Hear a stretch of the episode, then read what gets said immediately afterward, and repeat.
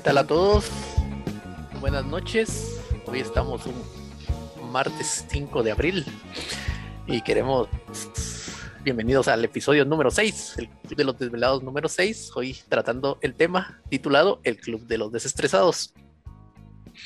Como invitada tenemos la noche de hoy a Astrid María Rosa Calderón Camposeco.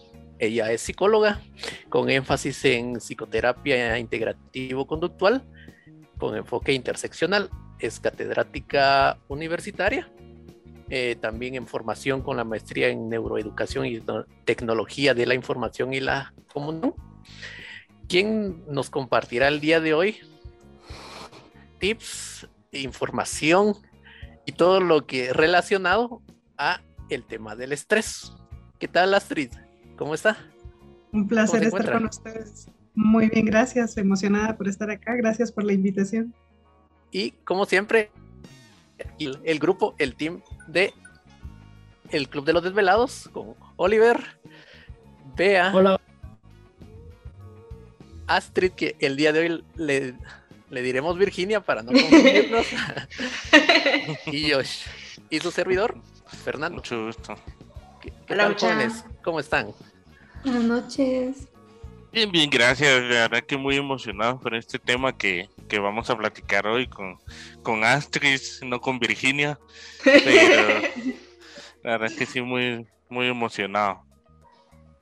Antes de, de, iniciar, Astrid, no sé si quisiera comentarnos algo de usted, contarnos algo de, de usted adicional de lo que, de la introducción que ya hemos dado. ¿Qué más les puedo decir? Um, pues mm, me gusta mucho eh, la, formación constante. Soy madre de dos peques con autismo. Bueno, ya no son tan peques, ya tienen 15 años, ya están más altos que yo. pero, eh, y estoy en, algunos otros proyectos, pero eh, me gusta, estoy muy apasionada con, con lo que hago, eh, como tengo mis aficiones. Me gusta mucho el anime, la música alternativa, así que todavía estoy aferrada a, a, mi infancia, en mucho de mi infancia y mi adolescencia, a mis treinta y tantos años. Pero es parte de la identidad que uno forma a esa edad, ¿verdad? Entonces, creo que, que, eso es todo lo que ya, lo demás se resume en lo que, en lo que mencionó. No soy muy divertida, que digamos. no, es cierto. Mentira. bueno, gracias Astrid. Y para entrar en tema, te queríamos eh, preguntar si nos podías explicar qué es el estrés. Claro que sí.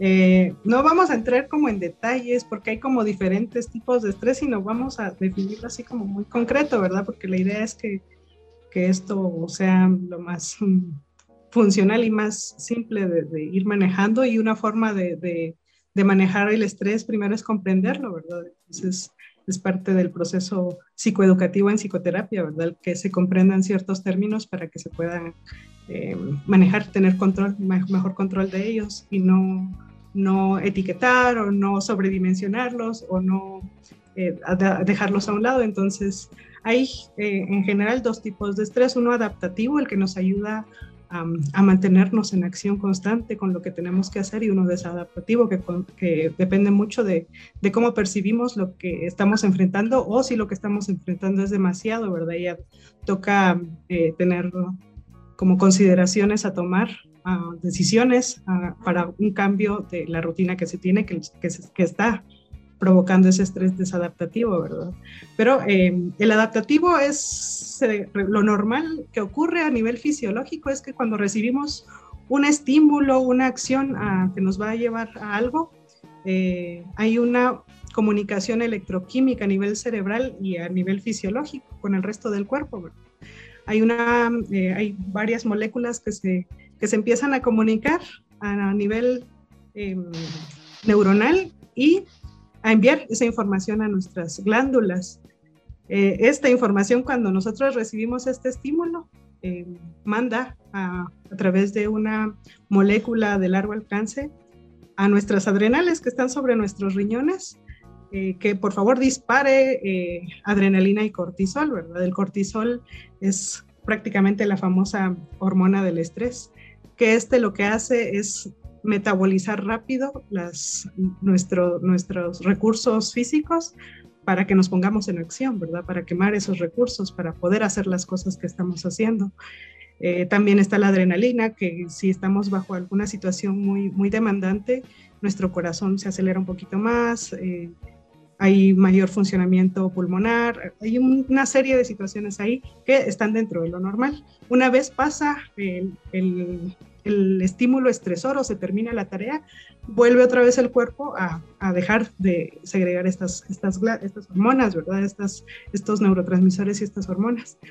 El problema viene cuando eh, los estímulos o las cargas que se están manejando son demasiadas y eh, hay un estrés ya constante. Imagínense que a cada rato se esté segregando esta, estas sustancias del cuerpo, el sistema, eh, parte del sistema límbico, el sistema simpático siempre está activándose, ¿verdad? El sistema simpático es el, el que se activa cuando toca ponernos en acción y el parasimpático entra en reposo cuando ya todo se ha calmado, pero si constantemente se está segregando esta hormona y estas glándulas constante, constante, constante, el cuerpo entra en un estado de agotamiento porque em, empiezan con, con, problemas, por ejemplo, de, de, gastritis nerviosa, la famosa gastritis nerviosa, el colon irritable.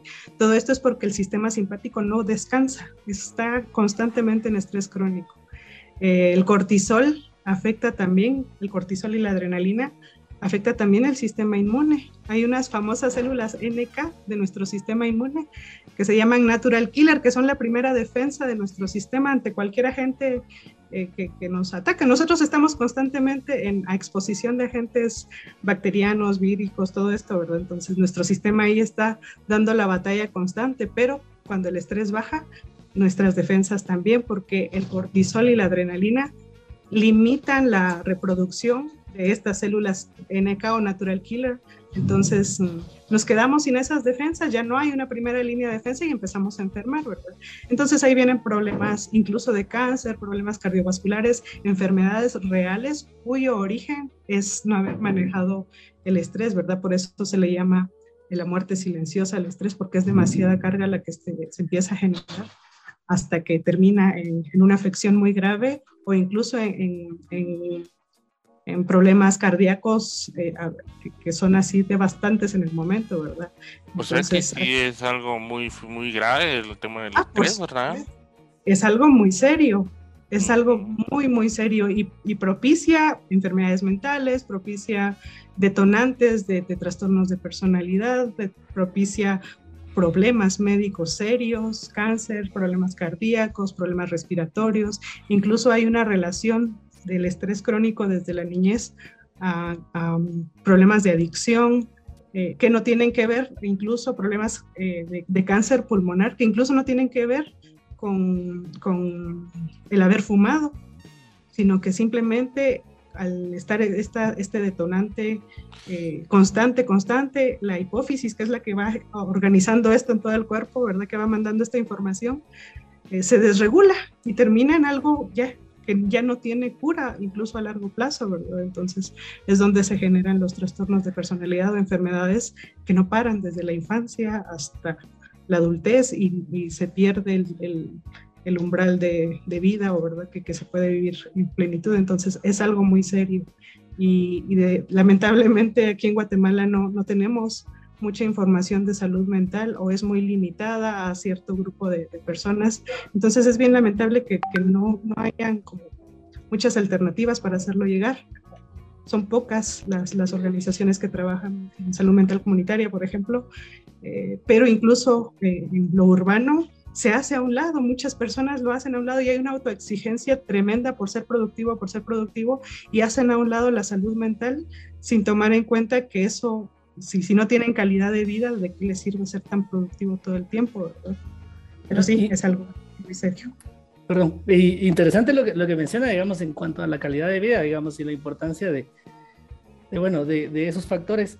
Pero eh, yo creo que por ahí, digamos, en algún momento el estrés podría ser algo natural y necesario, digamos, como para la subsistencia humana en algún punto. Y yo creo que aquí viene un poco la, la duda que surgió, digamos, estaba mencionando que teníamos un estrés adaptativo y un desadaptativo. Entonces asumo que eh, lo interesante sería poder identificar, digamos, cómo sé que estoy cayendo a un estrés desadaptativo. Bueno, yo no, no conozco el tema tanto, pero me imagino que el adaptativo por ahí me podría funcionar bien como para, para seguir funcionando y, y, algunas actividades, pero ¿cómo puedo identificar que ya estoy cayendo a, a otro tipo de estrés que me, que me puede perjudiciar, puede ser perjudicial para mí?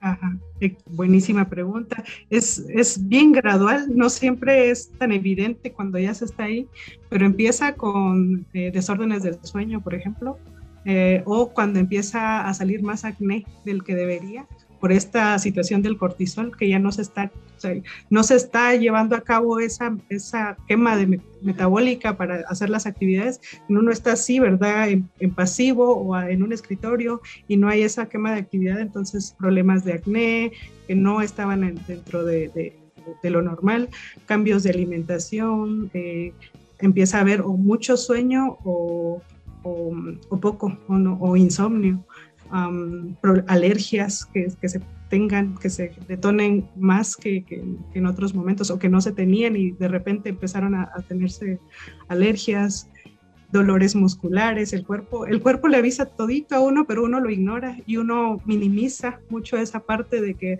solo es un dolor por estrés. Y, y es, qué bueno que yo no tengo nada de acné. Yeah. ¿No? Digamos los dolores de cuello que tenemos a veces o que me duele la espalda y eso. Y uno ah, minimiza eso.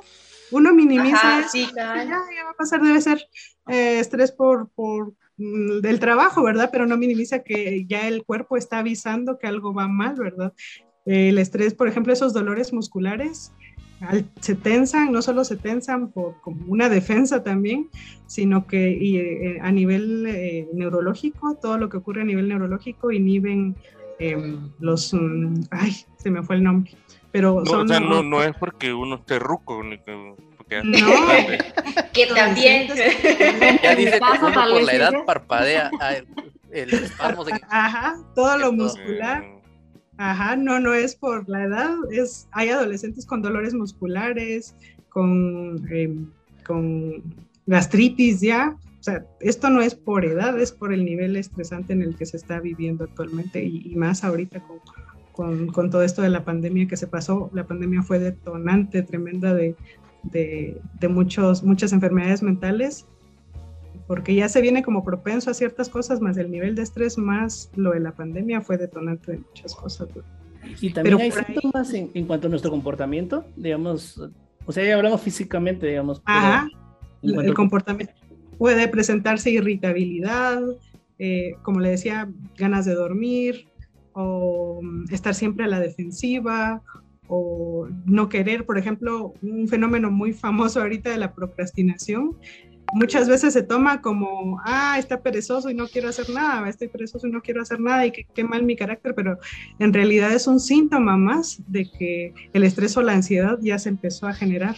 Entonces la procrastinación em, em, empieza uno a dejar todo a última hora con tal de no tener que lidiar con la montaña de responsabilidades que uno tiene, ¿verdad? Esa es la percepción que se tiene en ese momento. Entonces, eh, procrastinación, irritabilidad, eh, otra vez lo del sueño, mm, conductas que tienden a ser, no depresivas, pero sí que mantienen el estado de ánimo bajo, a sentirse, por ejemplo, problemas de autoestima cuando es demasiado, incluso se cambia el, la, la, valía que se tiene de sí mismo, ¿verdad? Entonces el autoconcepto empieza a ser pésimo y en consecuencia la autoestima es de rechazo contra uno mismo. Esos son los problemas que se podrían generar a nivel conductual y emocional, ¿verdad? Mira, y eh, según lo que, bueno, lo que nos has mencionado y todo, eh, me da una duda. Y es em, el estrés, o sea, según yo, entonces será solo emocional, pero también se puede convertir en algo químico, por lo que tú estás diciendo. O sea, digamos, las consecuencias vienen a, a reflejarse en nuestra salud y en nuestro cuerpo. Pero entonces el estrés podría ser también efecto de algún desbalance químico en nuestro cuerpo, pregunto o sea, ¿te refieres a que el estrés fuese mínimo y la, situación química fuese mucha? Que podría afectar, ajá, digamos como que podría amplificar el estrés que ya sentimos debido a un desbalance químico o algo así. el tema de hecho, titulado El Club de los Desestresados. De, todo, de eso todo lo, de hecho, todas las personas tienen como una funcionalidad diferente, ¿verdad? Y algunas personas una actividad puede ser poco estresante y algunas por su alternativa o por sus eh, cambios o la, divergencia que hay entre una persona y otra, puede eh, recibir esa carga con mucho más estrés que otra, ¿verdad? Entonces todas las personas eh, manejan de diferente manera esto y unas personas pueden tener más sensibilidad o más activación electroquímica que otras. Entonces, pues, en psicoterapia se hace mucho el énfasis en que la terapia debe ser muy específica para la persona que lo necesita, ¿verdad? No se puede aplicar una serie de, técnicas parejo porque no, no le funcionaría a todos, entonces es, es muy específica, evaluar las necesidades y todo ese, ese, ese, examen que se hace de cómo reacciona regularmente como esa persona y, ahí se, se enfoca las herramientas, ¿verdad? Ah, ok, ok. Ajá, pero sí, tienes razón, hay, hay, hay diversidad en esa, en la forma en que se recibe. Y sí, es de, de, hecho el estrés es algo, es una respuesta electroquímica, fisiológica, conductual, emocional. Entonces, sí. Porque, por ejemplo, me imagino que si hay una persona que sufre de bipolaridad y está bajo situaciones de estrés, debe ser algo totalmente distinto a una persona que no tiene ajá, un trastorno. Situaciones de estrés a personas con trastornos de personalidad o, por ejemplo, el TLP, eh, el nivel de estrés que, ellos reciben, lo reciben de una manera muy, muy fuerte, muy drástica. Bipolaridad también, cualquier situación de estrés es, es muy, es devastador para ellos. Por eso es importante la integración de muchos enfoques en esto cuando ya son enfermedades mentales. Uno de mis niños eh, que les mencionaba, además de su autismo, tiene síndrome de Tourette y él cuando está estresado tiene más tics que, eso, ¿verdad? Entonces ahí se evidencia todo lo comportamental. ¿Qué podemos hacer como en este caso con, con, tu paciente, pero yo creo que tal vez para todos? ¿Cómo podemos lidiar con ese estrés? No sé qué hace en este caso el chico que tiene síndrome de Tourette y en el caso de, de, nosotros, algunos tips que podemos tomar en consideración para lidiar con el estrés. Yo por mi caso puedo, decir uno, yo tengo cuatro perritas, pues. entonces a nosotros nos desestresan a las cuatro porque es bien relajante y reconfrontante para nosotros. Sí, es las, las, mascotas liberan muchas, muchas endorfinas, entonces eso pues, definitivamente nos va a dar mucha, mucho bienestar, ¿verdad? Tengo dos gatitas que me provocan lo mismo. Yo las miro jugar y ¡ay, qué rico!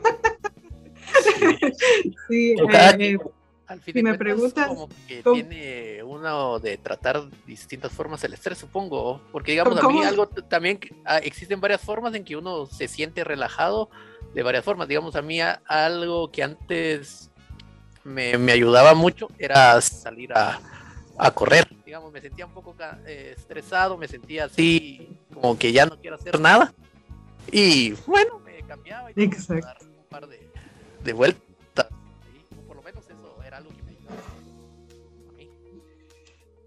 Sí, de, de hecho, conocerse uno mismo, conocer esas forma, eh, conocer tanto lo que nos detona el estrés como, como las formas en que aprendemos a lidiar es importante, ¿verdad? Es parte del autoconocimiento también. Pero sí, correr la actividad física, correr la, el disfrutar la recreación, el descanso es importante. Y ahí va de la mano con lo que mencionábamos de, de la autoexigencia que hay severa, ¿verdad? De muchas cosas. Entonces, em, saber eh, en dónde, por dónde entrarle a, a los descansos y y Joshua me preguntaba algo así como, ¿qué hago con, con mi niño o qué se puede hacer en general? Pues a mi niño yo le conozco y sé que, que eh, espacios oscuros y silenciosos a él local. Entonces trato de buscar esa alternativa. De, hecho, tiene su pequeño espacio oscuro y silencioso para que pueda eh, estar cuando está muy estresado. Entonces ahí nadie lo molesta.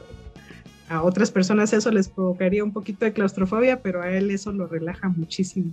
Pero en general, algunos algunas como pequeñas herramientas que se pueden utilizar.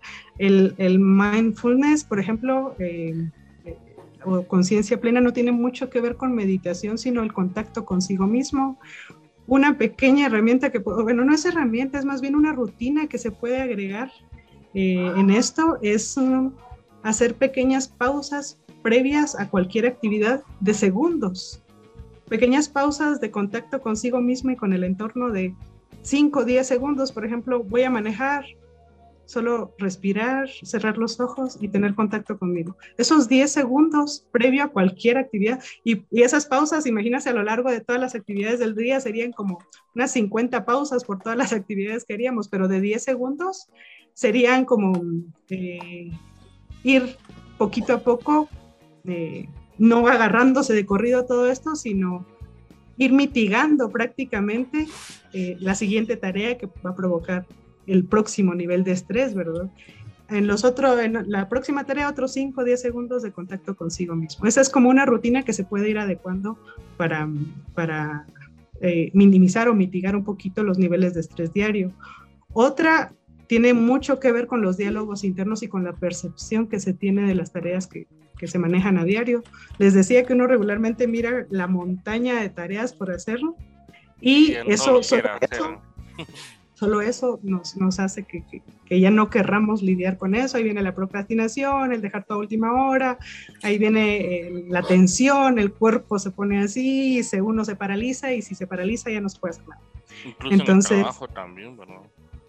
Eh, con ustedes como ingenieros en sistemas, ¿verdad? Como informáticos, siento que pasan mucho con, con, esto de las compilaciones y de todo eso, que les genera mucho, mucha, mucha carga estresora, ¿verdad? Entonces, otra, otra forma es este diálogo interno, ¿verdad? Tratar de eh, dejar de ver la montaña, sino decir, bueno, agarro mi cajita de esta montaña y me centro en hacer esto que me tocaba. Agarro la otra cajita, la termino y paso. De esta forma, esa montaña se va aplanando pero tiene mucho que ver con el aplicarlo a diario, ¿verdad? Eh, en ese diálogo, bueno, no voy a ver mi, es como una autoafirmación constante, no voy a ver la montaña, sino me voy a enfocar en la cajita que está en la base y hacer lo que me toque. Por ejemplo, tú nos hablas así como de mm, que hay mucha carga laboral o algo así, o tenemos muchos pendientes y uno procrastina y situaciones así. Eso, el estrés, ¿verdad? Pero por ejemplo, a veces también sucede que uno entra a algún equipo y, el ambiente no es muy bueno, ¿verdad? Y pasan situaciones en donde es tu jefe el que es, llamémoslo así, a mí me tocó, ahorita no, ¿verdad? Porque no, si no, no estuviera feliz donde estoy, pero hace años sí tuve una situación de una persona que era mi jefe inmediato y la verdad es que era una persona abusiva, que yo decía, pero si hasta cuando mi papá me grita me molesto. porque me va a gritar si no es mi papá o mi mamá. Entonces. Josh también es abusivo, dice. ah, ¿en serio, Josh? No. no, no, pero por ejemplo, o compañeros. Perdón, no te escuché, Fer. Ah, no, y, y, tú, y tú paréntesis, fue, fue en el trabajo anterior. Sí, sí, en el anterior, no, ahorita estoy bien. Perdón, jefe. No, no. No, mi jefe, jefe no va a despedir, no estoy hablando de usted. No, no, pero era, era en otro lugar. Otro jefe mala onda. otro. entiendo. Sí, me quemaron mucho. o, o, por ejemplo, los compañeros a veces sucede, ¿verdad? Que, bueno, a mí sí me pasó igual con ciertas personas en alguna situación como que... Eh, no sé por qué no, no nos vemos todos como que fuéramos iguales, ¿verdad? Entonces tal vez uno llega con una sugerencia para resolver una situación y te dicen, no, es que no sabes. Y yo decir, pues no, no me las sé todas, sí cometo muchos errores, pero todos estamos colaborando. Entonces a veces hay como personas así muy tóxicas y mm, eso genera bastante estrés en el ambiente laboral, ¿verdad? ¿Cómo se puede lidiar con una situación así? Digamos, ya no hablando tanto de la carga laboral, sino es como más... De las personas que... Interpersonal, exactamente. O sea, cómo hacer para que no alimentar esa relación tóxica, pero al final uno está en, ese entorno laboral y pues hay que hacerle ganas porque hay que pagar cuentas. Entonces, ¿cómo se puede hacer para lidiar con ese tipo de situaciones? Esto es muy, muy complejo porque en estas dinámicas sociales, ¿verdad? Sin apuñalar cada, quien tiene su forma de, percibir a los demás, pero en este caso, si, es uno quien está queriendo eh, manejar ese nivel de toxicidad, no, a veces no es toxicidad, sino es eh, violencia, ¿verdad?, de parte de los jefes, y, si uno empieza a identificar qué, tipo de, abusos empiezan a generarse, tomar acciones, tomar acciones de denunciarlo o de establecer límites. Yo sé que eso es bien difícil o de ver qué onda con recursos humanos. Yo sé que eso es bien difícil porque es el jefe, ¿verdad? Es el que va tomando las decisiones ahí de todo. Pero a mí me pasaba que, que, esta persona era amiga de la de recursos humanos. Entonces, si yo me quejaba con la de recursos humanos, no era lo mismo. Y al final renuncié a la empresa, ¿verdad? Pero ya no estoy. Pero sí es bien difícil, como tú decís, porque me iba a quejar con los recursos humanos y solo me castigaban con más trabajo por... Ajá, no, no se resolvía nada, se empeoraba. Pues fíjate que aquí hay dos situaciones. Uno, o se arma uno si, si de verdad no hay opciones de salirse de esa situación tóxica eh, o violenta o abusadora o negligente de parte de los jefes. Eh, o se arma uno eh, cognitivamente, emocionalmente, conductualmente para poder lidiar con eso eh, ¿A qué me refiero con armarse? A, llevar eh, una serie de ejercicios personales, otra vez que tienen mucho que ver con, procesos dialógicos internos, para que eh, reconocer que lo que estas personas hacen se trata de ellos y no de uno. su, su, actitud, su conducta, se trata de ellos y no de uno. El problema viene cuando esa actitud empieza a bloquear lo que uno está haciendo en el trabajo. Y si se bloquean esos procesos, eso, el de bloquear trabajo, el de burlarse, por ejemplo, de aspecto físico, todo eso ya son abusos. Entonces, ¿qué tan? Es como que, no sé, esto se me figura mucho que yo les recomendara armarse, si a una mujer armarse para tolerar la violencia intrafamiliar que vive.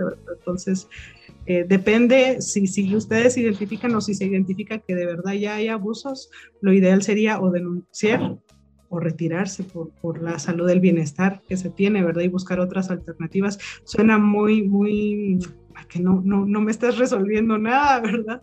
Pero es cuestión de ir tomando decisiones. Y si no se llega al abuso, si solo es como una... Eh, solo que no se ponen de acuerdo con algo o que el jefe, por ejemplo, eh, no ha tenido la oportunidad de escuchar lo que uno está experimentando, ahí se pueden establecer límites, ¿verdad? Mire, mire, LIC no sé qué o mire, LIC no sé qué, eh, esto, esto he estado percibiendo, es mi experiencia en esta situación, quiero saber cómo resolverla. Entonces, si él está anuente, fantástico, y si se pone renuente y sigue con las mismas actitudes, sí, sí, sí, Joshua. que si o sea, que si la persona acepta, que bueno, pero si no, bueno, te vas, gracias, eh, buscamos tu reemplazo. Exacto, eso es, para las empresas es bien prescindible, ¿verdad? Pero es importante al menos dar a conocer esa parte y establecer los límites o buscar las formas de solucionarlo igual con los compañeros, ver si hay qué, qué es lo que está pasando, cómo solucionarlo para mejorar la situación. Pero si uno no lo expresa, si uno solo empieza a tolerarlo, a tolerarlo y a estresarse, eh, las personas no se dan por enteradas y si no hay empatía menos.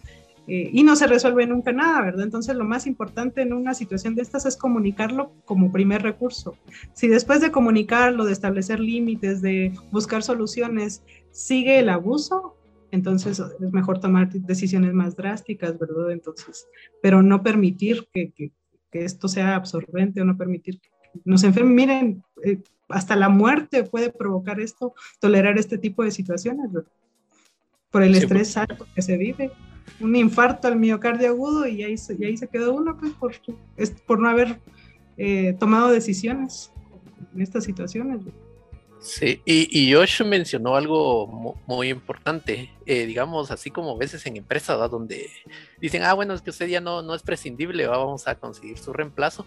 Hay gente que, digamos, sufre y también le genera estrés la pérdida de, de un trabajo, digamos, como ahí sí experiencia propia, yo estaba en, un trabajo anterior y solo me llamaron. y, me llamaron, ah, sí, queremos hablar con usted, tal y cosa, ah, sí, mire, tu contrato ya terminó y vamos a dejar de prescindir de, sus servicios, así, un día antes, así, yo me quedé así como que, oh, me quedé así pasmado, así como que de una vez eh, sin, ánimo, sin de nada, así como lo bueno que ya era el último día, dije, bueno, mejor paso a, retirarme eh, de acá, ¿no? Pero no, digamos. No voy a hacer nada, me voy a Ajá, mejor no Vamos a borrar la base voy a de botar datos, producción. eliminar todo ahí. no, pero digamos en ese tipo de situaciones, eh, ¿cómo se podría o qué, digamos, eh, emocionalmente, ¿cómo podría estar uno preparado o sobrellevar ese tipo de, circunstancias? Porque tenemos estrés por exceso de trabajo, estrés por un ambiente laboral que es pesado y también se genera estrés a la por tener o por perder un, trabajo. Exacto, no, hombre, es que ya les digo, aquí en, Guatemala esta, esta situación es bien, bien, bien frustrante, ¿verdad? Porque eh, hay mucha necesidad de trabajo y se explota a las personas con tal de que rindan las empresas eh, a costa de su salud. Eh, y, no se puede dar uno el lujo también de solo renunciar y dejarlo todo, ¿verdad? O en este caso, de, de decirle, por ejemplo, Fernando, tuve mucha necesidad en un empleo de decirte, pues acepta tu pérdida, acepta tu pérdida, reconócela y sigue adelante y a ver qué alternativas tienes, ¿va?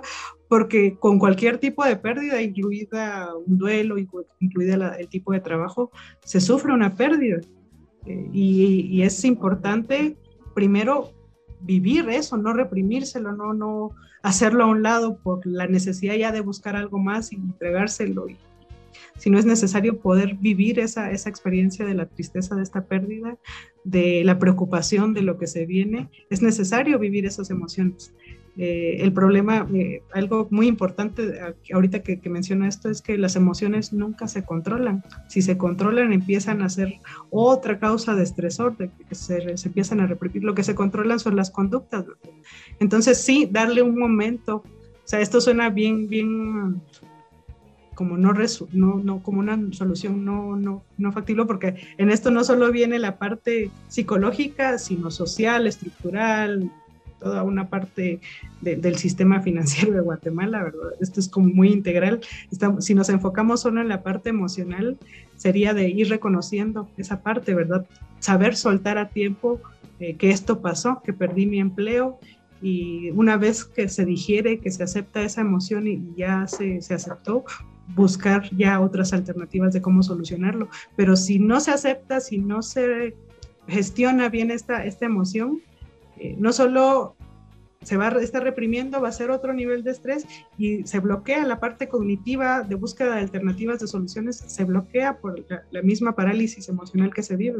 Entonces, si nos enfocamos solo en la parte psicológica, sería eso, tratar de eh, aceptar cualquier, cualquier emoción tiene su función, ¿verdad? La frustración nos sirve para buscar alternativas, la mm, decepción nos sirve para poner los pies en el suelo, ¿verdad? La tristeza es para aceptar y dejar ir las cosas, eh, el estrés, la ansiedad, el, temor es para ponernos a salvo, por eso es que la ansiedad es como, hazme caso, ¿verdad? Ponme a salvo de todo esto que estoy pasando. Entonces, mm, por ahí iría más o menos esta situación de, de saber reconocer y aceptar que algo se perdió, escuchar ese ruido que a veces nos hace la cabeza, saber escuchar nuestras necesidades emocionales y físicas.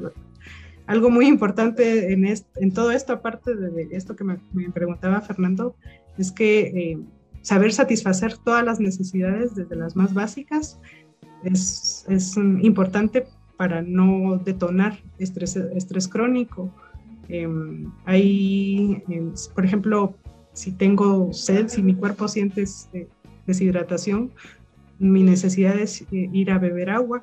Si no se bebe agua y se está uno deshidratado mucho tiempo y además la carga estresora, el cuerpo no lo va a tolerar, ¿verdad? Se empieza a consumir los recursos del cuerpo y empieza uno a perder pelo porque es lo más prescindible, empieza uno otra vez con otra vez todos esos problemas. Entonces es necesario escuchar nuestro cuerpo siempre en el contexto en el que se esté, si están trabajando en casa, si están estudiando, saber escuchar esas necesidades básicas es, es muy importante. Oh, genial. Y, y respondí bien a, tu, a tu inquietud, Fer. Sí, sí, sí. muchas veces, y es lo que uno tiende a hacer, como que reprimir lo que uno siente, en vez de dejar, ahí sí dijo uno, tal vez no reprimir sentimientos, sino las actitudes que uno y el comportamiento que, uno toma, tiende a ser uno muy impulsivo en esos momentos. Y, tal vez hablando un poco de esto, y me recuerdo un poco de, una frase que, alguna vez vi de, de, Buckminster Fuller, que hablaba un poco de, si querés enseñarle a alguien nuevas formas de pensar, que no, no malgastes tu tiempo en eso, mejor enseñarle herramientas para que él encuentre sus propias formas de pensar, ¿verdad?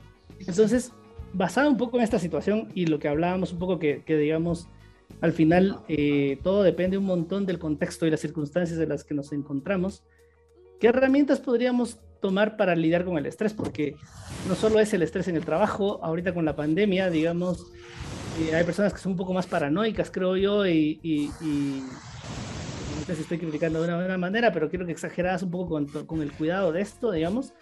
Y, digamos, ¿qué herramientas podríamos tener como para mm, poder manejar, digamos, todos estos agentes que nos estresan de una manera adecuada sin que nos dañe tanto. O sea, obviamente un impacto ha de tener, pero tratar, tratar como de tal vez de mitigar un poco el impacto de esto.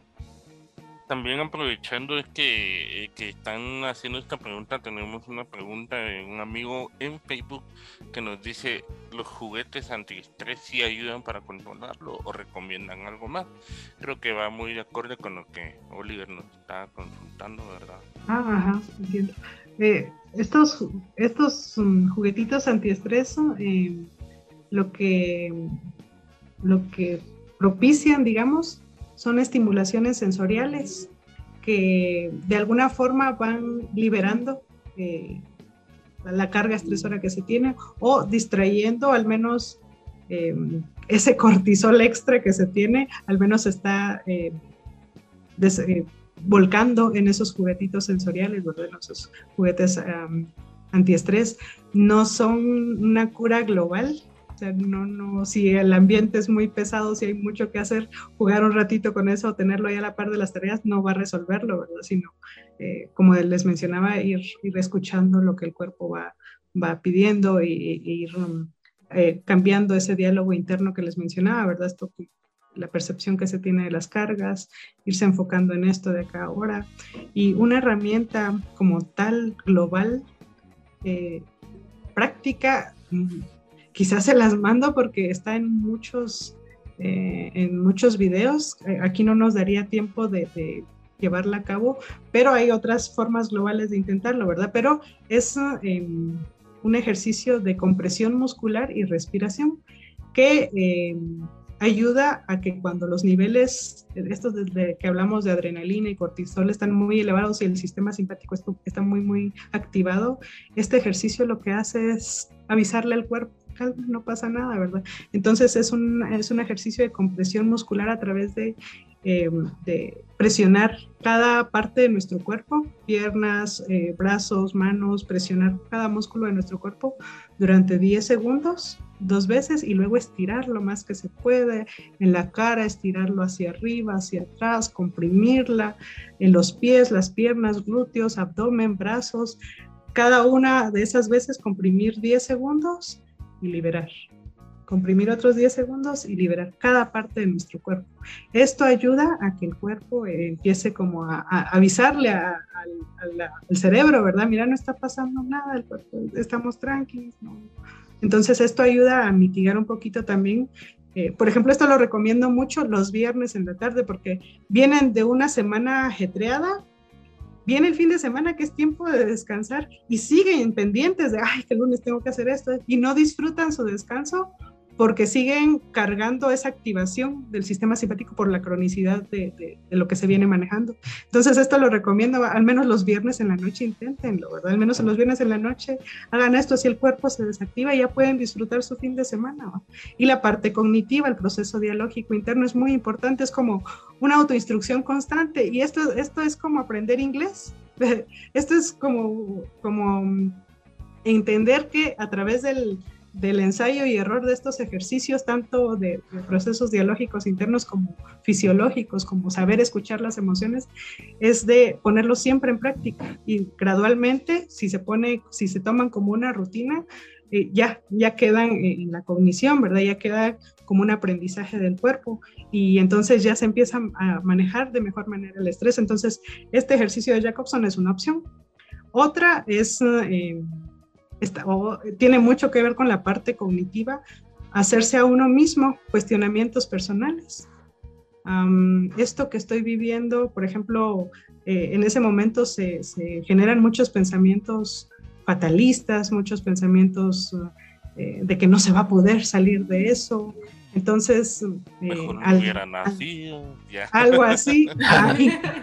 incluso ideaciones así de, ya no tener vacíos. De, ¿para qué estoy haciendo todo esto que me cansa, que me agota y si me voy a morir igual, verdad? Entonces, mejor ya no quiero seguir. Son pensamientos que se tienen. Entonces, em, ¿a quién señalaría Oliver? A él solito que, que nos Pero sí. qué ganas de estar en la playa flotando boca abajo. Eso, eso es importante, saber cuándo Flotar boca abajo en la playa. No, no. No lo entendí hasta ahora. Por eso dijo, sí soy.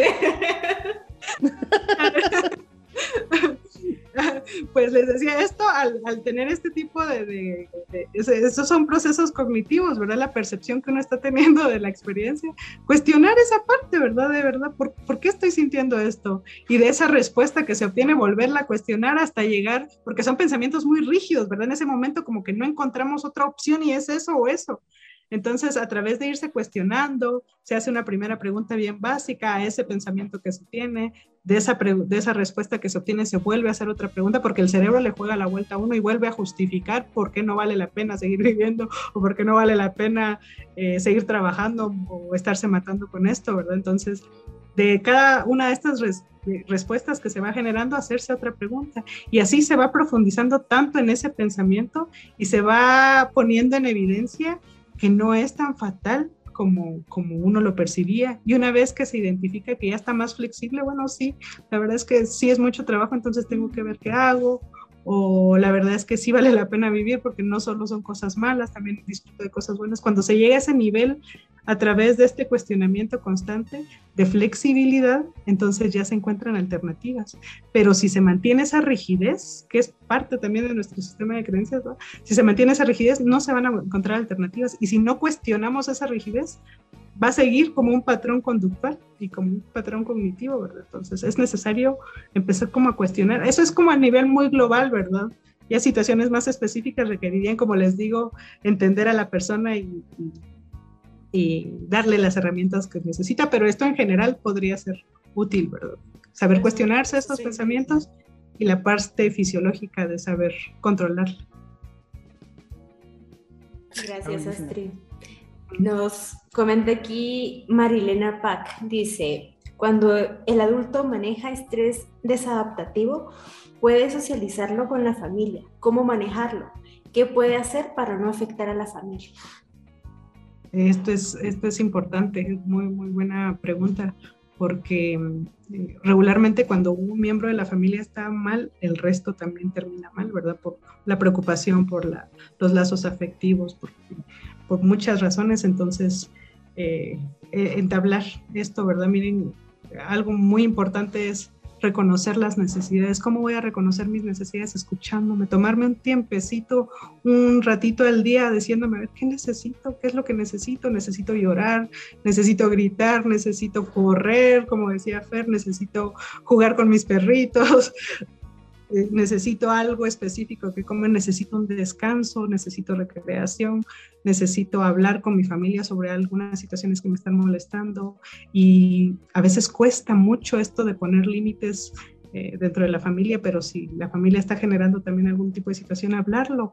Ahí sí que no desde la culpa, miren, ustedes están haciendo esto, esto hablando desde este enfoque, ¿verdad? Que a veces la familia es quien genera este tipo de estrés, pero sí, miren, estoy hablando de esto desde mi necesidad, esto estoy sintiendo, querría pedirles o quiero pedirles esto, esto y esto. Y si en otro entorno se genera el estrés y está afectando a la familia, igual hablarles, abrir canales de comunicación de cualquier tipo, la comunicación es sumamente importante y, hablarles de lo que se está pasando. Miren, yo necesito esto de ustedes, ¿verdad? Necesito que cuando yo esté llorando, que no me digan que no llore, que sea fuerte, sino que me escuchen, que me abran sus brazos para llorar, ¿verdad? Y, pedir eso desde la propia necesidad, no como una exigencia o como una responsabilidad para ellos, sino una petición desde el amor que se tiene en la familia, ¿verdad? Entonces, eh, hablar, hablar, los, los, canales de comunicación son importantes, hablar, establecer las necesidades que se tienen, eh, sino que no sean como de carga también para ellos, sino algo que genere una, un intercambio de, de experiencias.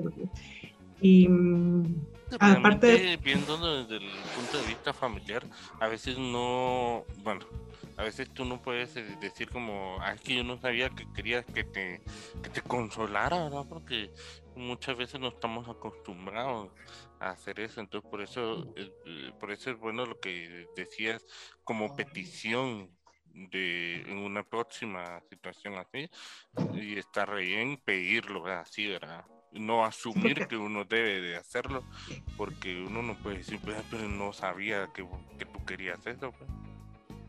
Eso es importante. No se puede adivinar lo que la otra persona, más si la otra persona está acostumbrada a reprimir lo que siente. Entonces, y, ahí tal vez creo que también otra cosa interesante es, digamos, un poco la sociedad en la que vivimos, o sea, que, que, es bastante cerrada a nivel general, digamos, o sea, y yo pienso que en el interior del país todavía es mucho peor, digamos, en cuanto a, a sentir, digamos, o sea, ver a un hombre llorar eh, está como mal visto, o sea, si los hombres no lloran, o sea, pues, yo también puedo llorar, digamos. Y muchas veces creo que hay muchos sentimientos que no podemos expresar porque como que estamos como cohibidos, creo Aquí va otra vez la, dinámica de empezar a cuestionar esas imposiciones sociales.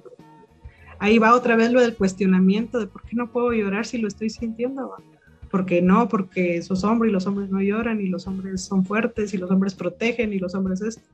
Entonces, cuestionar eso, pero ¿por qué no puedo hacerlo si es mi experiencia, verdad? Si, esto se trata, esto es, esto de, de, la psicología, de la parte de la salud mental, no es concerniente solo al individuo, esto es algo muy sistemático, entonces eh, ir haciendo conciencia acerca de, de, de estos sistemas de creencias impuestos es importante también para la psicología y para quien esté interesado en su salud mental, ir cuestionando él mismo eh, esas, esas dinámicas, ¿verdad? Esas imposiciones, porque eh, hay, hay un, gran porcentaje de, suicidio, de suicidios mayores en, hombres que en mujeres. ¿Por qué? Porque se lo tragan todo, porque tienen que ser fuertes. Y imagínense esto que estamos hablando del nivel de estrés, todo lo que ocurre y que ellos siempre, que los hombres siempre están manejando esto.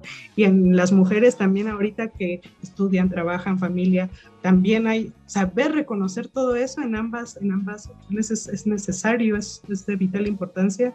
Escucharse, reconocer las necesidades, expresar las necesidades, encontrar personas en quien respaldarse, porque a veces en la familia no se encuentran, a veces se encuentran los amigos, eh, si está en la familia, qué grandioso, ¿verdad? Entonces, encontrar como a esa tribu que nos puede respaldar, eso es muy, muy importante, tener, tener amigos, tener familia en quien confiar cuando se puede, se pasa por estas situaciones.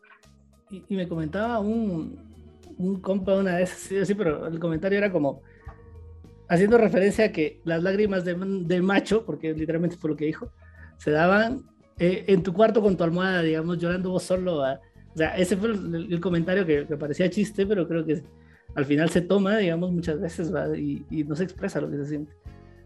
Exacto, sí, hay, mucha... Y, y, esto de, reprimirse emociones, en, en parte de, de, este sistema también es que los hombres terminan con acciones violentas porque no supieron expresar sus necesidades, porque no supieron expresar lo que sentían. Y otra vez ahí viene otra serie de dinámicas también relacionadas al machismo, un montón de situaciones que, que, terminan en, catástrofes horribles, ¿verdad?, dentro de las familias. Entonces es importante saber expresar, saber exponer y también que, los, que en ambas partes se sepa eh, responder a esas necesidades, ¿verdad? No ser indiferente, no, no seguir con esas dinámicas de, de, poder, esas dinámicas de, de, manipulación, de...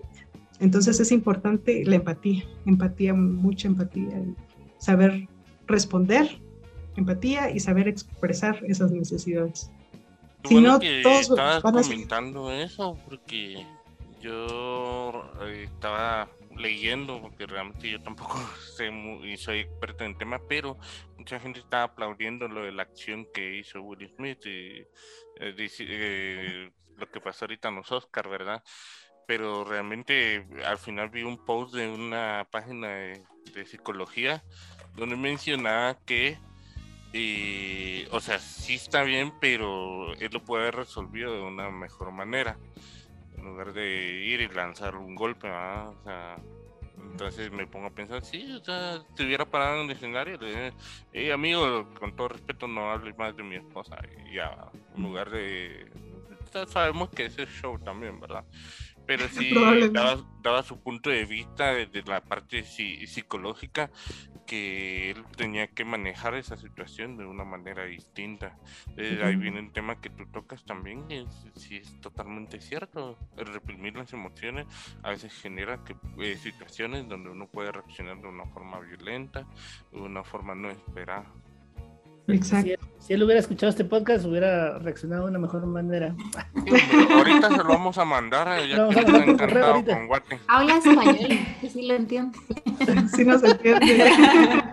no, y ahí hay un montón que, que, que, que, analizar, ¿verdad? Ahí hay muchas perspectivas de, de, de lo que él hizo, pero eso, son, son situaciones muy complejas. Entonces, porque es solo la, experiencia de uno qué situación está pasando, porque me imagino que eran un conjunto de situaciones y que en un programa que se está viendo a nivel mundial se burlen de su esposa que está sufriendo una enfermedad, porque es una enfermedad lo que ella tiene. No debe ser algo muy bonito, entonces...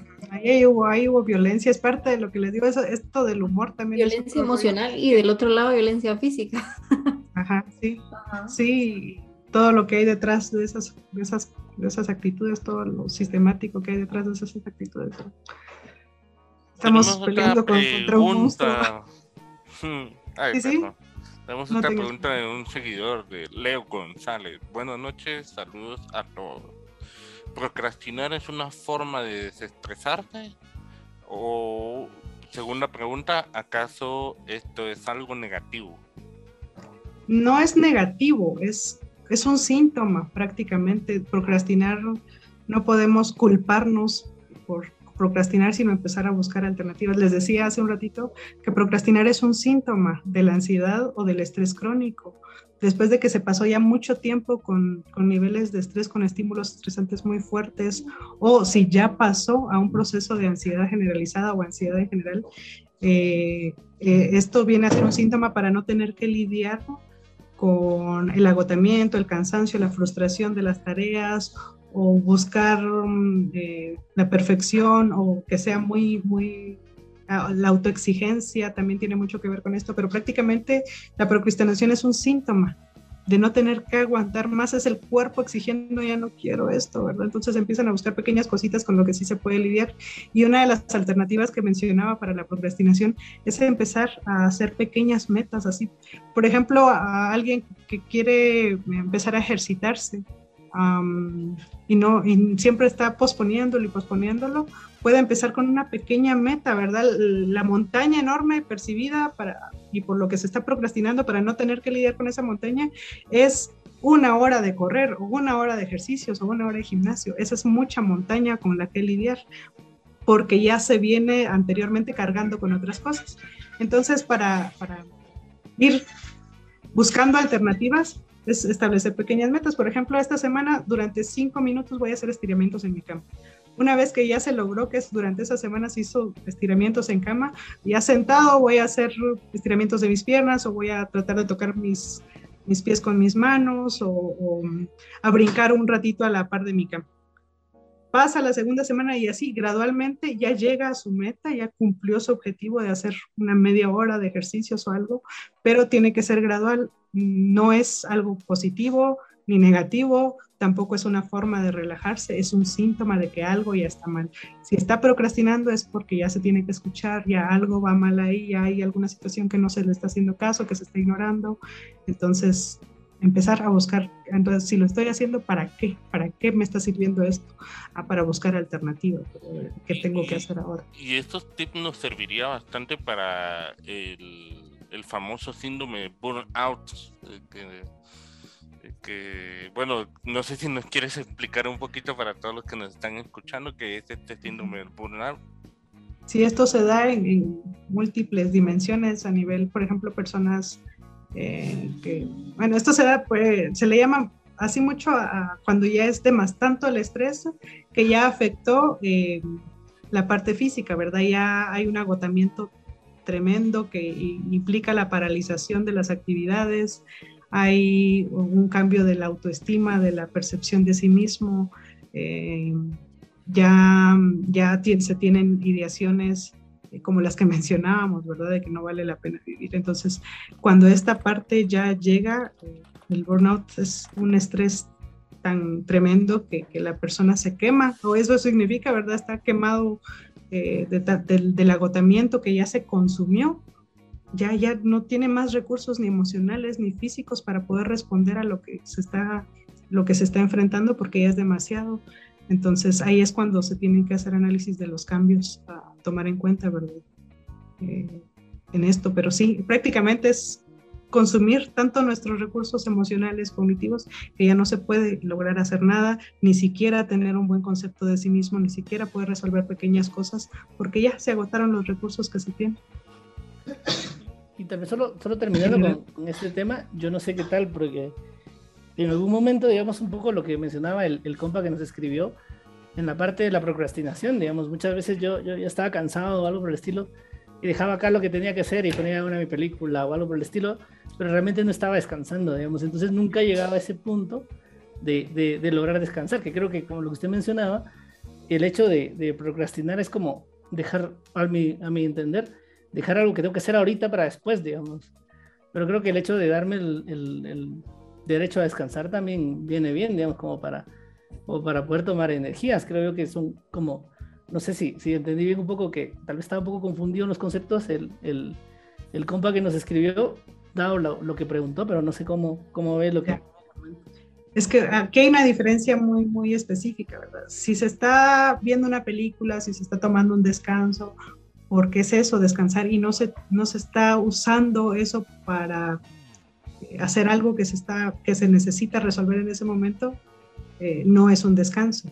Está buscando alternativas para no tener que lidiar con eso. Los descansos se, se pueden generar, por ejemplo, en momentos específicos. Eh, si durante todo el día está ocupado de 8 a 4 a 6 de la tarde y necesita un descanso en ese horario, entonces se puede establecer, bueno, a tal hora, después de haber avanzado en estas tareas, voy a descansar una media hora. Voy a ver una hora de una mi, serie, película, o escuchar música, o ir a caminar. Entonces, eso es como más consciente, un descanso es más consciente. Eh, la procrastinación es muy inconsciente y solo se va uno como distrayendo para no tener que lidiar con eso y cuando es inconsciente es cuando ya es eh, el síntoma, ¿verdad? Entonces, eh, es, es, importante establecer que sí es un descanso y que no. Y el descanso es súper importante, es de las necesidades más básicas del ser humano, ¿verdad? Para poder eh, ir funcionando todos los días. Entonces, eh, hacer la diferencia entre si es por descanso o si es algo inconsciente que es procrastinación. Eso, en eso se concluiría. Ser consciente del descanso que se necesita, escucharse, pero no, no dejarse ir nada más con, con esta situación. Mira, así como ahora, digamos, bueno, eh, cada empresa, así, hablando un poquito como de la situación actual, bueno, que llevamos dos años así, que es la pandemia. Em, bueno, yo estaba un poco acostumbrada a trabajar en mi casa, porque en la empresa donde estoy tenía un manager que nos daba tres días, lunes, miércoles y viernes de trabajo en casa.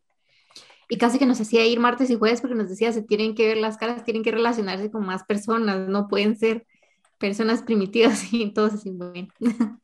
y pues íbamos, ¿verdad? Eh, pero ahorita que empezó, digamos, con la pandemia, o sea, muchas empresas, en, estos más que todo enfocado en nuestro entorno, creo yo, informáticos, nos enviaron a trabajar a casa, porque la mayoría de trabajos, por ejemplo, un cajero o alguien que trabaja en una farmacia, tenían que salir, ¿verdad? Obviamente. En mi caso, yo llevo dos años trabajando en mi casa y solo fui una vez a la oficina a traer mis cosas. Ok, pero eh, al final, pues ya no hay relación eh, con otras personas. O sea, yo sí estoy acostumbrada a hablar por chat, por llamadas o lo que sea, por mí está bien. Pero eh, hay muchas personas que sí como les hace mucha falta salir y esa convivencia y todo. Entonces, cómo podemos hacer para tener un bonito o un buen ambiente eh, laboral en casa, un ambiente saludable y no perder como la, el enfoque o, la concentración y a la vez nuestra misma salud mental, ¿verdad? ¿Qué consejos nos puedes dar tú para eso? aquí se, se, desdibujó, ¿verdad? Esa línea entre lo laboral y, el hogar. Entonces, eh, también se, se, perdieron espacios personales. Entonces, otra vez un, consejo para genera, muy general para esto es eh, ir estableciendo pequeñas eh, rutinas de en qué momento estoy conviviendo con mi familia y en qué momento es parte de mi trabajo, ¿verdad? Esto también es importante, la comunicación con la familia. Y tienes razón, esto de la socialización es muy importante. Nosotros somos seres sociales, pues esto vino a ser también lo de la pandemia un detonante, el no poder convivir con otras personas, el salir vino a ser un detonante de, muchos problemas mentales y, físicos. Pero en general, eh, tratar de establecer rutinas, eh, espacios y respetarlos, ¿verdad? Porque a veces con tal de sacar la tarea pendiente del trabajo, sigo ahí metido en la computadora tanto tiempo y dejo a un lado la parte familiar. Entonces, e, esa parte es muy, muy importante, o los amigos, ¿verdad? Entonces, esa parte es muy, muy importante. Entonces, lo básico sería establecer rutinas y respetarlas, o tratar de, respetarlas, ¿verdad? Y cuando se necesite ser flexible con eso también, ¿verdad? No se trata de ser muy rígido con cualquier situación, sino de flexibilizarse, pero entre más se respete una rutina y comunicar de nuevo con la familia, con la convivencia en casa, eh, esta, esta dinámica otra vez es importante. En general, esto de una, una rutina. Sería Agregando la pregunta, porque tengo algunos estudiantes que, que no tienen, digamos, o sea, creo que algunos de nosotros tenemos la dicha de poder tener un, como un espacio como para, para nuestra oficina, digamos, separado de nuestra sala o de, de, algo demás, pero eh, hay algunas situaciones donde en el mismo comedor pues tienen que estudiar y recibir sus clases y, y entonces, digamos, ¿qué podríamos recomendar como para, para apoyarles un poco en cuanto a, esto de, separar un poco los, los roles de cada lugar? Eso es bien complejo porque depende mucho también de las dinámicas internas del hogar, ¿verdad? Y, cómo, cómo, se manejan. Hay niños, a veces el resto de la familia también necesita sacar sus rutinas de ahí, pero eh, algo muy, creo que va de la mano con, lo que hemos mencionado, esto de, expresar necesidades y buscar eh, esa comprensión de parte de la familia. Eh, en general de eso va cuando se trata del hogar, es de entender cómo es la dinámica familiar y de solicitar, de pedir, de saber expresar y de buscar esa empatía de, parte del resto de la familia, ¿verdad? Para que, se genere esto.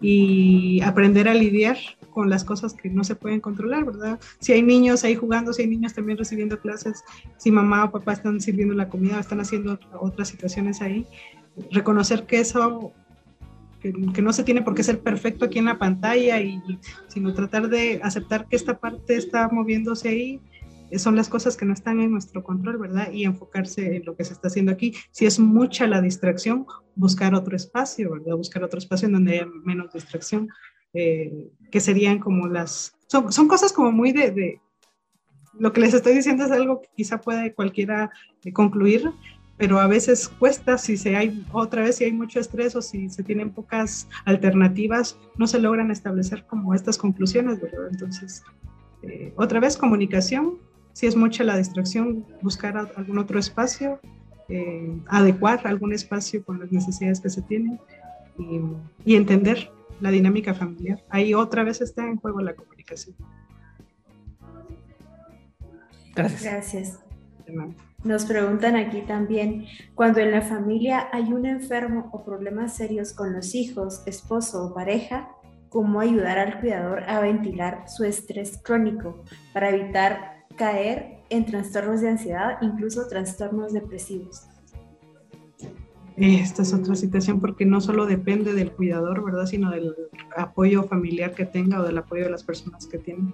Porque si solo hay una persona encargada, definitivamente va a caer en lo del burnout que, que hablábamos. Entonces se va a consumir tanto en estar dándolo todo por, por los cuidados de, de, las personas se va a consumir y va a terminar enfermo. Entonces en esto se requiere contar con el apoyo de, del resto de la familia o buscar alternativas de cómo...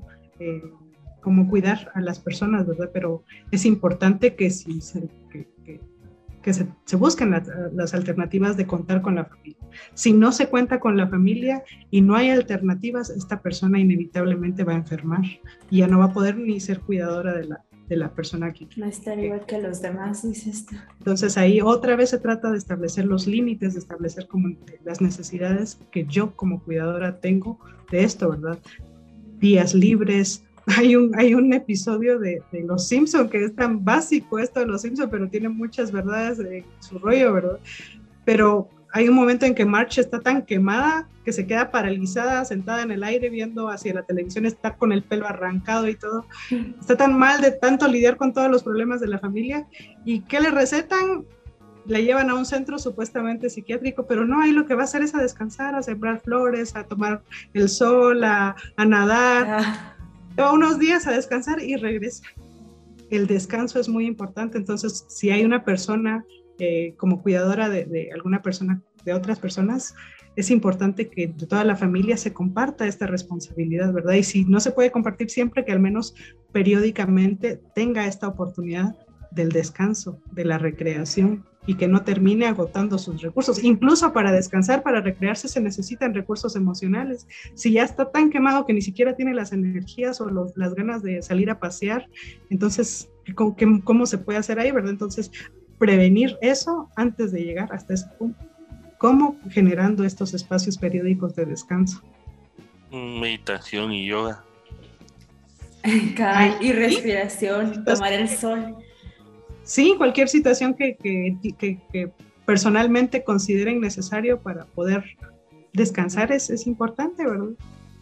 Fíjate que yo tenía, eh, teníamos, teníamos en conjunto otra, otra situación, porque tú nos comentabas, hay que comer bien, hay que dedicar el tiempo para descansar, el hacer estos ejercicios y todo. ¿Qué pasa si, o sea, cuando, ponele, cuando yo me siento muy ansiosa, em, quiero papitas fritas, o chucherías, ¿no? Y también me dicen, tenés que dormir bien y estoy yo ahí tratando de dormirme y no me duermo. Entonces, eh, ¿qué hago? Porque no puedo hacer lo que sería lo correcto. Ajá. Fíjate, pues aquí también es como de saber cómo aquí voy a voy a aprovechar para hacerle publicidad a la salud mental y, a la psicoterapia, porque aquí se trataría además, en tu caso, de entender bien cómo, cuáles son tus dinámicas, eh, tus detonantes de estresa, estresores, conocerlos, eh, pero sí, si comes por ansiedad y, y no duermes por ansiedad, si empiezas a aplicar estas rutinas, por ejemplo, de pausas para evitar que se acaben tus recursos emocionales y cognitivos y físicos, si empiezas a tomar estas pausas, si haces los ejercicios como el de Jacobson que les menciono de compresión muscular, si empiezas a cambiar la dinámica interna, gradualmente, gradualmente ya vas a poder descansar. Y si no funciona esto que es generalizado, pues ya buscar una alternativa de psicoterapia eh, con, alguna persona o buscar una forma de, de alguna herramienta para ya yo específicamente poder lidiar con esto que me está pasando. Pero en general esto les decía que es como un ensayo y error y de no dejarlo de hacer hasta que el cuerpo lo aprende y ya em, empieza a, lidiar con todo esto. Gracias, Astrid. ¿Dónde, eh, ¿Dónde te podemos encontrar? Eh, ¿Cuál es tu número de contacto? Eh, ¿Cuánto cobras de consulta? para, ir. Y, inbox somos personas serias. Sí, por favor. por, por, ahora solo sí, cosas serias, no, no estoy para, para dar descuentos, nada es broma. Fíjate que eh, por ahora solo estoy atendiendo online. Eh, el costo por consulta general es de 200 quetzales pero, eh, por ejemplo, estudiantes de la San Carlos, a personas que, que, se, que evalúo que, que necesitan la atención, pero no, no llegan, entonces ya hago consideraciones con eso, ¿verdad? Eh, para que no, no se queden sin, sin, ese servicio. Como mencionaba una vez con Oliver, esto de la salud mental aquí es un privilegio, ¿verdad? Y, es necesario ser consciente de eso como profesionales, como sociedad, para encontrar las alternativas de, promover esta salud mental. Pero entonces tengo esta flexibilidad. Em, como les decía, solo online pueden contactarme a través de la página de Facebook. eh, se llama Giraluna Psicoterapia Integrativa. Eh, puedo dejarles mi teléfono, no sé si lo menciono acá o lo postean después. Eh, si quieres, lo puedes mencionar y, y, de todas maneras lo vamos a postear. Ajá, eh, mi teléfono es 5960-3841. Eh, la salvedad es que uh, solo atiendo de 6 de la tarde a la última sesión es a las 9 de la noche para terminar a las 10, ¿verdad? De 6 a 10 de la noche y los sábados de 4 a 8. Muchísimas eso, eso gracias por esa info. Mira que al final, pues, eh, en algún momento tal vez alguien no se le no se animó a preguntar, pero esperamos que te puedan contactar porque, como, como decías, la, la, salud mental es súper importante. Eh, no sabemos cómo Cómo, cómo, son las personalidades de las demás personas, si son más introvertidas, no van, no fijo, no van a querer co comentar nada aquí, pero eh, aquí Oliver ¿Cuál, está ¿Cuál era el número de teléfono? Solo para que salga en pantalla. Se van a asustar de la flashlight. Como 59. buen programador. Es 59, Oliver. 59 60 38 41. Ok, si alguien está viendo. La página de Facebook es Giraluna Psicoterapia Integrativa. Ah, caray. Había abierto otra cosa, pero bueno. Terapia. Oliver. Psicoterapia okay. integrativa. bueno, ahí está. No importa que dé el error. Y era Giraluna, psicoterapia alternativa. Ignore integrativa. Integrativa. Integrativa. por ahí está. Y no sé, el correo ahí está en la página si la quieren ubicar. Y también el teléfono. Gracias. De todas maneras, les vamos a hacer un post ahí al los... Gracias. Y quedó, quedó a sus órdenes. Ha sido fantástico compartir este momento con ustedes. Gracias. No, muchísimas gracias. Muchísimas gracias. Y de verdad que, como te, te decíamos anteriormente, pues muy agradecidos por este tema tan extenso y porque tuvimos que hacer dos episodios en uno. No, es broma. Tuvimos unos problemitas técnicos, pero ya fueron solucionados. Y ya saben ya, ya que... despedimos al, al, otro programador. Yeah. Sí, ya. y contratamos a Ernesto ahora.